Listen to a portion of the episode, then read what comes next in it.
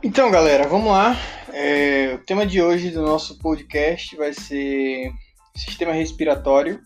Tá? A gente subdividiu nossas aulas em duas etapas do sistema respiratório, basicamente, para ficar mais fácil da gente compreender algumas coisas. Tá?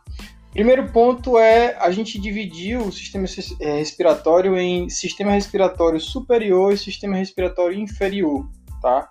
O que a gente vai ver hoje, que a gente já viu em aula, né, vai ver em aula, é o superior, certo? O sistema respiratório superior vai ser basicamente constituído da, da região nasal, tá? Da região é, até chegar à região de, de laringe, né? Do, da introdução do ar até chegar à região de laringe e traqueia, tá? Onde a gente vai posteriormente para o pulmão na aula que vem. Tá? Então, o que, é que a gente tem de estrutura importante e observações que a gente tem que é, analisar com relação ao sistema respiratório superior? Primeiro ponto, a gente vai ter as narinas, né, que vão ser distintas dependendo do, do grupo de animais que a gente está trabalhando com relação à sua estrutura externa, tá? Mas basicamente a função vai ser a mesma, que vai ser a captação de ar, né? é, a, a, grande, a principal função do sistema respiratório é a troca gasosa, né? ou seja, a eliminação do gás carbônico e a absorção de oxigênio. Tá? Nesse caminho que o ar vai percorrer, nesse caminho que, que, que esse ar absorvido principalmente vai percorrer até chegar aos pulmões, ele vai passar por algumas estruturas. Então a cavidade nasal ela já tem algumas estruturas específicas. Tá? Ela vai ter é, a divisão das duas narinas, né? A gente vai ter uma estrutura cartilaginosa chamada de septo nasal, que vai dividir a narina, o espaço da nasal direito e esquerdo, tá? E na parte lateral dessas narinas, a gente vai ter as regiões de conchas nasais, certo? As conchas nasais, elas vão ser subdivididas por meatos nasais, que são espaços entre as conchas, né? E esse vai ser o percurso que o ar vai é, seguir até chegar propriamente dita ao pulmão, tá? É, outra coisa que é importante a gente observar é que nessa, nessa região de cavidade nasal a gente vai ter um epitélio específico, né? Então a gente vai ter um tecido específico, fora esse tecido específico, nós vamos ter a presença de muco e a presença de cílios, tá? E a presença de irrigação sanguínea, né? Pequenos capilares responsáveis pela irrigação sanguínea, tá? Principalmente os muco, o muco produzido nessa região e os cílios, eles são essenciais para que aconteça uma purificação do ar. Tá? Então a tentativa básica é fazer com que o ar adentre o organismo, mas que ele seja o mais puro possível. E por isso a gente tem a presença desse muco e a presença desses cílios que vão filtrar, entre aspas, o ar que vai adentrar o organismo beleza? Fora isso, a gente vai ter a parte de irrigação sanguínea nessa região, que também é muito importante. Por quê? O corpo do indivíduo, seja lá qual for ele, ser humano, qualquer tipo de animal que a gente esteja trabalhando, ele tem uma temperatura específica da espécie, tá? Então, se o ar está muito quente, ele vai passar, vai ter contato direto com essas estruturas é, é, de irrigação sanguínea e teoricamente a gente vai começar a fazer uma troca de temperatura. E o ar que entrou muito quente vai ficar numa temperatura é, agradável, numa temperatura ideal para o organismo. A tentativa é essa, tá? Nem sempre funciona 100%, isso a gente vai discutir em aula, tá? Mesma coisa aconteceria se o ar tivesse muito frio, tá? Então o ar vai adentrar muito frio no organismo e a troca de temperatura vai ocorrer com esses capilares, fazendo com que o ar chegue aos pulmões numa temperatura mais agradável, que não afete a fisiologia do organismo do animal. Beleza? Fora isso, galera, a gente também vai abordar nessa aula a parte de nasofaringe e a parte de laringofaringe, né? Lembra que a faringe em si, a gente já viu em sistema digestório, ela é subdividida, né? Em orofaringe, que é a parte oral da faringe, em nasofaringe, que é a parte nasal da faringe, e a gente vai ter a parte da laringofaringe, que é a parte das cartilagens da laringe, tá? As cartilagens da laringe a gente vai ter basicamente quatro cartilagens: epiglote, tireoide, cricoide e aritenoide, tá? Então, em aula a gente vai ver algumas características dessas cartilagens e especificações de funções de cada uma delas.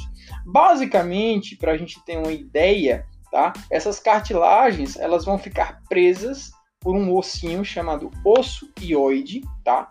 Que vai ficar na parte inferior ali da região de crânio, fixando um tubo respiratório que nós vamos chamar de traqueia, certo?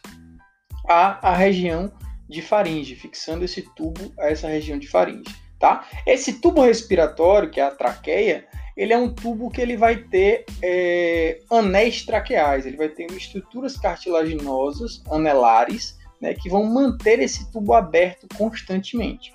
Ah, professor, por que, que esse tubo fica aberto constantemente? Certo? A gente tem basicamente nessa região dois tubos, né? Um tubo, entre aspas, né, gente? Eu falo tubo, mas é um tubo é só, só de maneira é, para a gente entender o que eu estou querendo dizer. Então, um desses tubos seria o tubo digestório, que é o que a gente viu nas aulas passadas, é o esôfago, tá? E o esôfago, ele não é um tubo aberto o tempo todo, né? Por quê? O que vai entrar no sistema digestório, a gente já discutiu sobre isso, é palpável, né? Então, ou é um alimento sólido, ou é um alimento líquido, que consequentemente consegue abrir espaço à medida que ele vai adentrando, né? Ele vai conseguindo é, ocupar espaço e abrindo espaço no esôfago.